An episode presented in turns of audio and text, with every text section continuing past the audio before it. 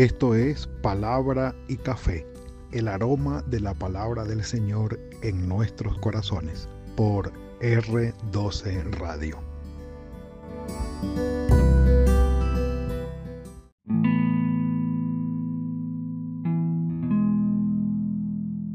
Señor, dame una doble porción de tu espíritu.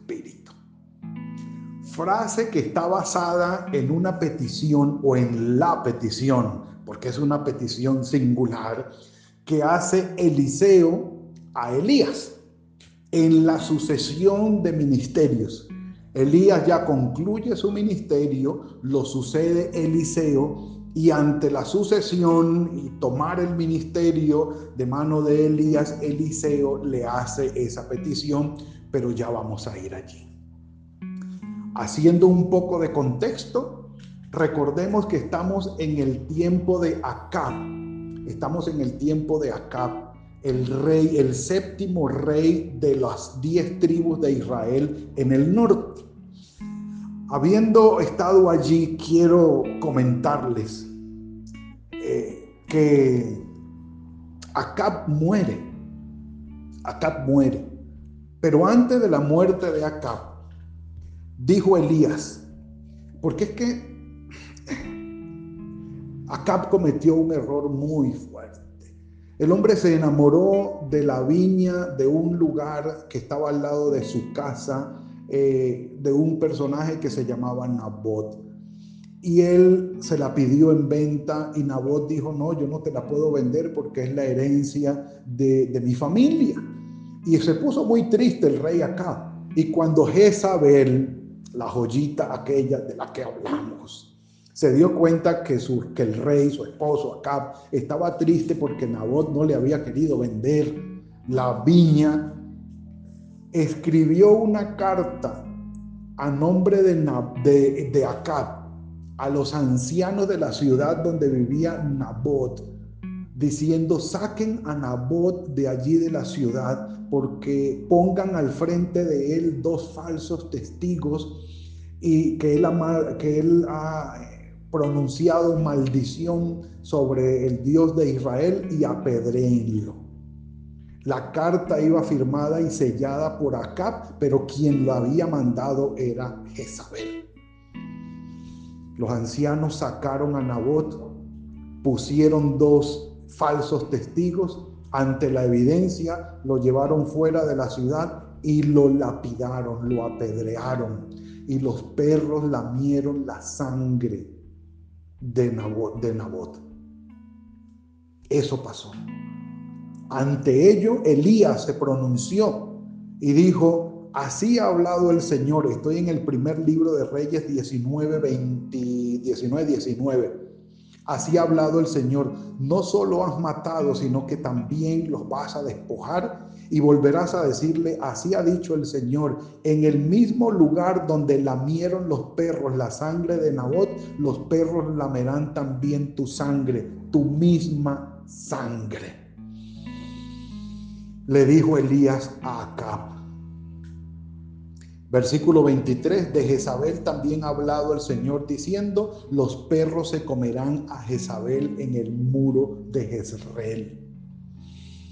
Pero Jezabel murió mucho más tarde. Y el versículo 25 del capítulo 21 de Primero de Reyes dice, a la verdad, ninguno, hablando dando un comentario del ejercicio de, de, Acab. Ninguno fue como Acab quien se prestó a hacer lo malo ante los ojos del Señor, porque Jezabel, su mujer, lo incitaba. Se comportó de manera abominable, yendo tras los ídolos conforme a todo lo que hicieron los amorreos, a los cuales expuso el Señor ante los hijos de Israel. Expulsó, perdón, el Señor de delante los hijos de Israel. Y en el capítulo 22 se profetiza y se concreta la muerte de Acab. Muere en una batalla y realmente se cumple lo que el Señor había dicho. El versículo 20, perdón, 39 y 40 del el primer libro de Reyes, el capítulo 22. Allí está relatada la muerte de Acab. Murió Acab, pero Jezabel quedó viva. Ya hablaremos después de la muerte de Jezabel, porque el punto es que luego de la muerte de Acab, si no mal recuerdo, déjenme y verifico aquí, eh, lo sucede después de Acab, eh, siguen en cuanto a los reyes de Israel, a ver, a ver, que se me perdió el dato. Señor Santo, a ver. Ok. Después de Acab, muere Acab, sigue Ocosías. Y después de Ocosías, que reina muy poco, sigue Joram. En ese, en ese eh, reinado de Joram, rey de Israel, asume y desarrolla el, el ministerio profético Eliseo. Capítulo 2 del segundo libro de Reyes. Es allí donde nos vamos a centrar. Señor, dame una doble porción de tu espíritu. Ya Acab ha muerto, Jezabel sigue viva, ya asumieron estos dos reyes la, el, digamos, el, el ejercicio en Israel, pero Elías ya está para irse y dejar a Eliseo como su sucesor. Ya el Señor se lo había dicho. Capítulo 2 del segundo libro de Reyes. Un café por lo que viene. Mm, extraordinario. Aconteció que cuando el Señor iba a alzar a Elías en un torbellino al cielo, ya vendrá eso, Elías venía con Eliseo a Gilgal. Y Elías le dijo a Eliseo, quédate aquí, porque el Señor me ha enviado a Betel. Y Eliseo le dijo, no, vive el Señor, yo no te voy a dejar. Y se fueron a Betel. Bueno, después volvió y le dijo, eh, Eliseo, quédate aquí, porque el Señor me ha enviado a Jericó. Y volvió Eliseo y le dijo, no señor, yo no lo voy a dejar a usted, yo me voy con usted. Vive el Señor que no lo voy a dejar. Y se fueron juntos a Jericó. De Betel a Jericó se desciende. Bueno, siguieron pues a Jericó y se acercaron eh, los hijos de los profetas que estaban en Jericó. Cuando se habla de los hijos de los profetas, no quiere decir que cada profeta tenía su esposa y entonces tenían relaciones y renacían los hijos. De... No, no, no estamos hablando de eso.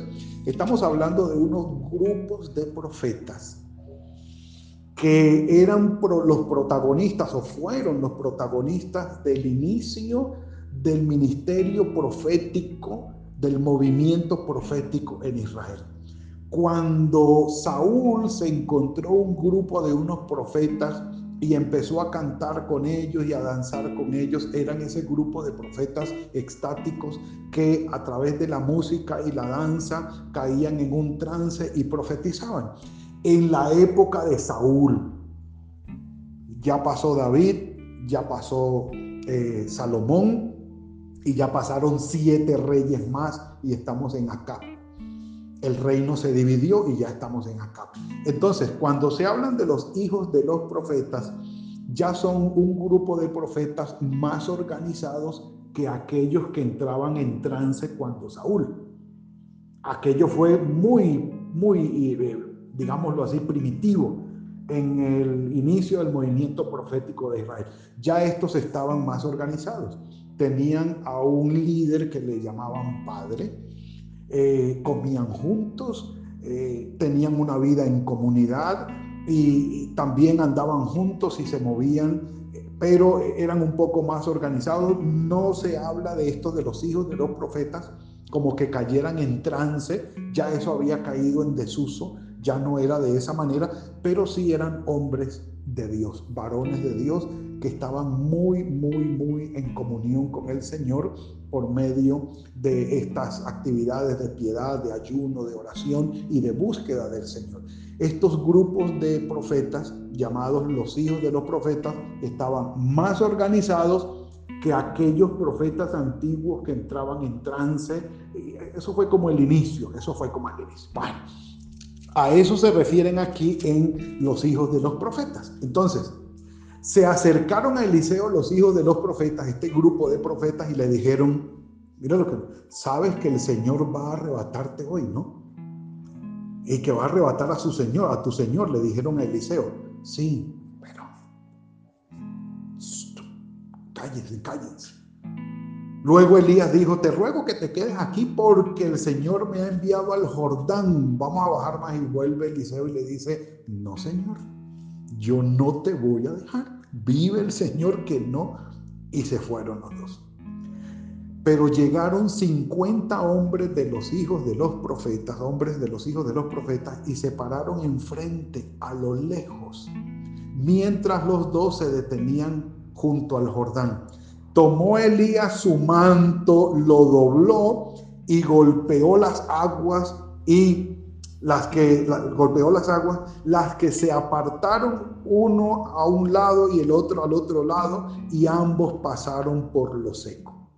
Cuando los profetas, perdón, cuando pasaron, Elías, eh, en, en cuanto pasaron, perdón, Elías le dijo a Eliseo, pide lo que quieras que haga por ti antes que yo sea arrebatado de tu lado tremenda oportunidad. Si un profeta de Dios, hablando del Antiguo Testamento, obviamente, porque esos profetas de ahora, mejor dicho, otro día hablamos de eso. Nada que ver, nada que ver. Si un profeta como, como Elías, con el poder evidente ante usted, como Elías, le dice, pídame lo que quiera. Antes de irme con el Señor, te lo voy a conceder. ¿Qué hubiera pedido? Yo creo que más menos hubiésemos pedido que se nos conceda una petición en oración que tenemos de todo corazón. Y yo sé que usted y yo la tenemos. ¿sí? Esa, esa, esa que usted está pensando, listo. Elías, antes de que te vayas, He venido rogándole al Señor durante mucho tiempo por esto. Ha sido mi petición, ha sido mi súplica, me ha sacado lágrimas esto, el Señor no me ha respondido. No sé por qué, pero yo te pido, Elías, que antes de que te vayas, dada la, ¿cómo se llama? La oferta que tú me estás dando, gracias por eso, yo te pido que me sea concedida esta petición. Esa que usted está pensando, esa es. Bendito sea el Señor. Mire lo que pidió Eliseo. Te ruego que me dejes una doble porción de tu espíritu.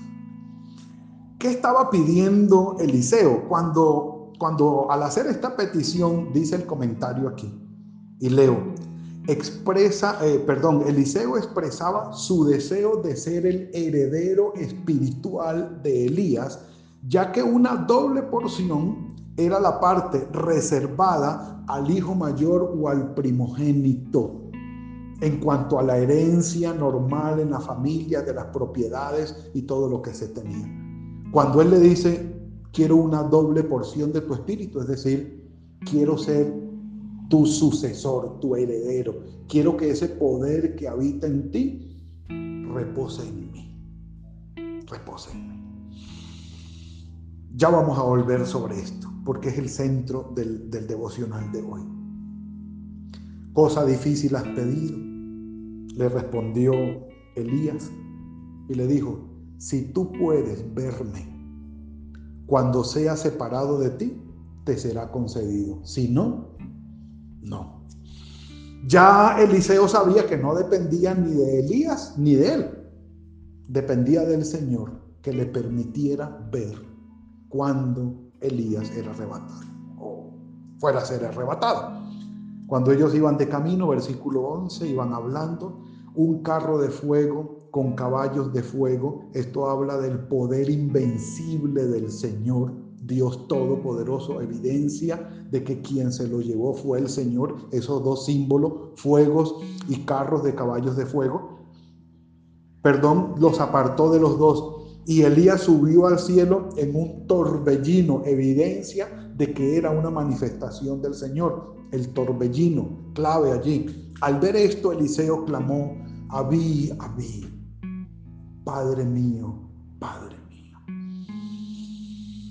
Carro de Israel y su caballería era una expresión de que Elías era una representación del poder de, Israel al punto de ser como un ejército.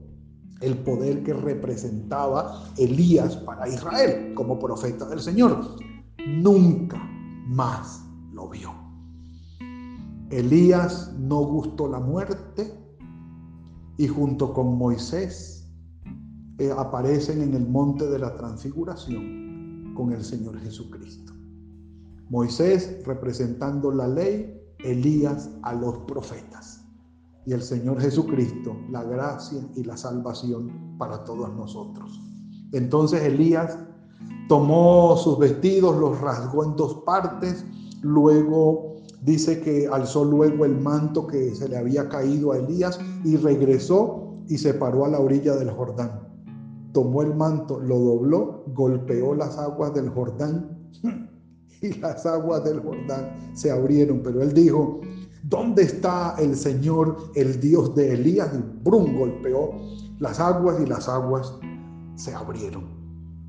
Apenas hubo golpeado las aguas del mismo modo que Elías, estas se apartaron a uno y al otro lado y Eliseo pasó al verlo. Póngale cuidado, versículo 15 al verlo los hijos de los profetas que estaban al otro lado en Jericó, dijeron, no hay duda, el espíritu de Elías reposó sobre Eliseo.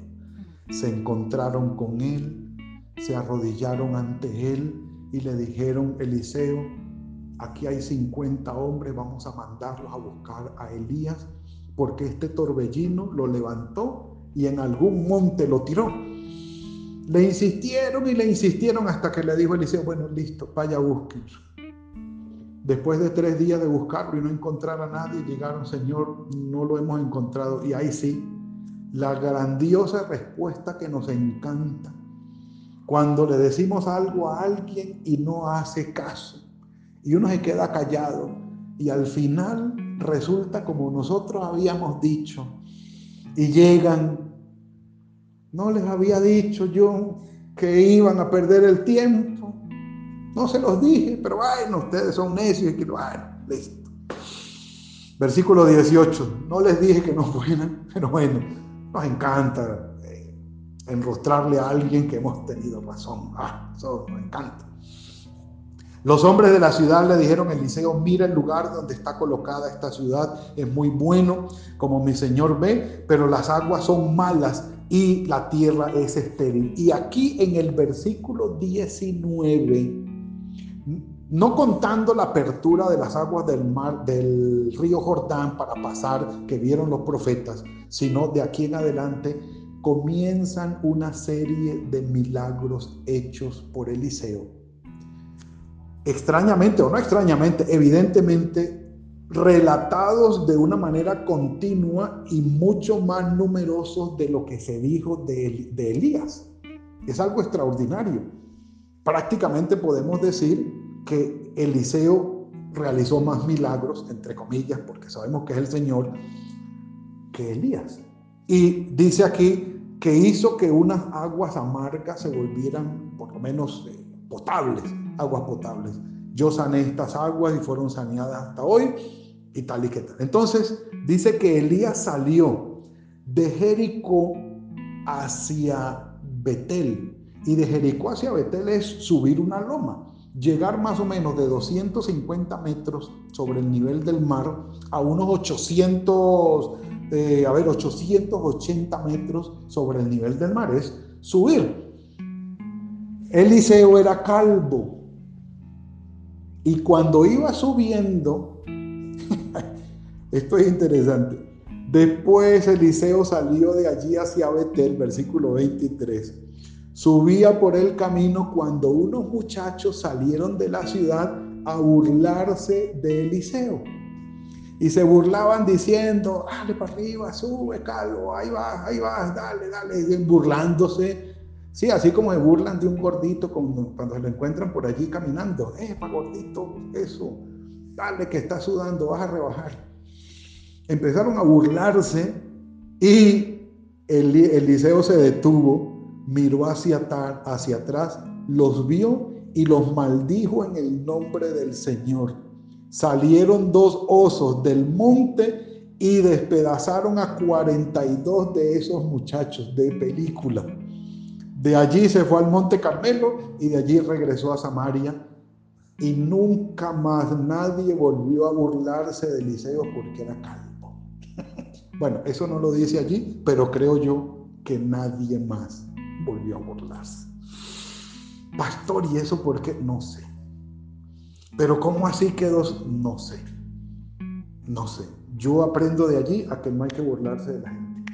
Porque uno nunca sabe qué oso con mal genio va a salir del monte y lo va a despedazar a uno. No sabemos. Pero bueno, el punto es, Señor, dame una doble porción de tu espíritu. Es la petición que le hizo Eliseo a Elías. ¿Qué tiene que ver eso con nosotros hoy? Si nosotros hemos oído y hemos creído el Evangelio de nuestro Señor Jesucristo, según Efesios 1, 13 y 14, somos sellados con el Espíritu Santo de la promesa. Somos templo del Espíritu Santo. Pero no solo eso. Dice, dice Pablo, eh, dice Lucas en Hechos, en el relato de Lucas, en Hechos 1.8, recibiréis poder, hablando de las palabras de nuestro Señor Jesucristo, cuando venga sobre vosotros el Espíritu Santo y me seréis testigos. Ah, la doble porción del Espíritu Santo, sí, sobre nosotros es posible. La presencia plena del Espíritu Santo en nosotros que nos lleva a ser testigos y a proclamar el Evangelio y compartirlo con otras personas. No como muchos quisieron hacernos creer que cuando venía el Espíritu Santo sobre nosotros era entrar en trance. No, no, eso quedó atrás hace mucho tiempo. Acuérdense que eso fue del inicio del movimiento profético en Israel cuando Saúl, eso quedó atrás y quedó en desuso. Ya el, el ejercicio ministerial de un llamado del Señor en el poder del Espíritu Santo. Aquí tenemos a un Elías, aquí tenemos a un Eliseo y aquí ya tenemos a los hijos de los profetas. Y después que el Señor Jesucristo se marchó y nos dejó el Espíritu Santo, recibiréis poder y me seréis testigos. Veamos la vida de Pedro en el capítulo 2 de Hechos. Ahí está.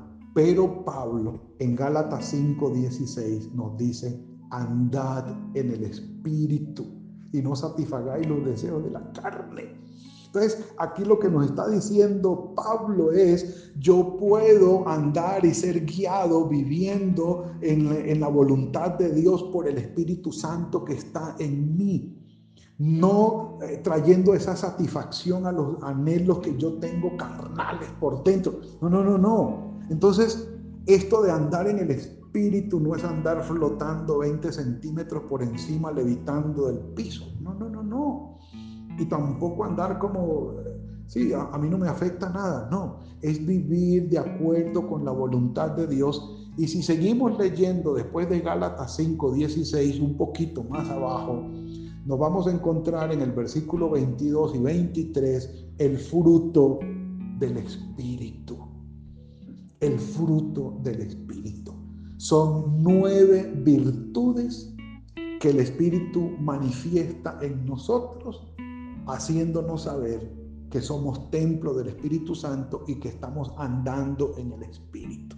Amor, gozo, paz, paciencia, benignidad, bondad, fe, mansedumbre y templanza.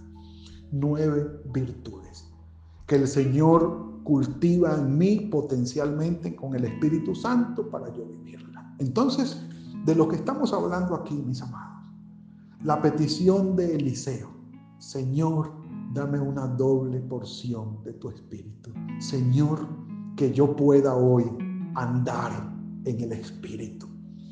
Que yo pueda vivir según tu voluntad. Que yo pueda hacer tu voluntad. que yo pueda tomar decisiones, que yo pueda tener en mis pensamientos, en mis palabras, en mis actitudes, en mi conducta y en mis hábitos la presencia y la guía de tu Espíritu Santo. Que yo sea guiado por tu Espíritu. La petición de Eliseo nos es posible al 100% hoy. Solamente estemos dispuestos y disponibles para que el Señor, al darnos su Espíritu, nosotros sometamos nuestra voluntad a la del Señor. Rechacemos o neguemos o dejemos al lado nuestro ego. El que quiera venir en pos de mí, niéguese a sí mismo, tome su cruz y sígame. Que nuestro ego sea puesto a un lado y le demos la prioridad al Espíritu del Señor en nosotros para hacer su voluntad. Señor, dame una doble porción de tu Espíritu. Padre, gracias por esto que nos has regalado hoy. Y sí, levantamos esta petición delante de ti, Señor.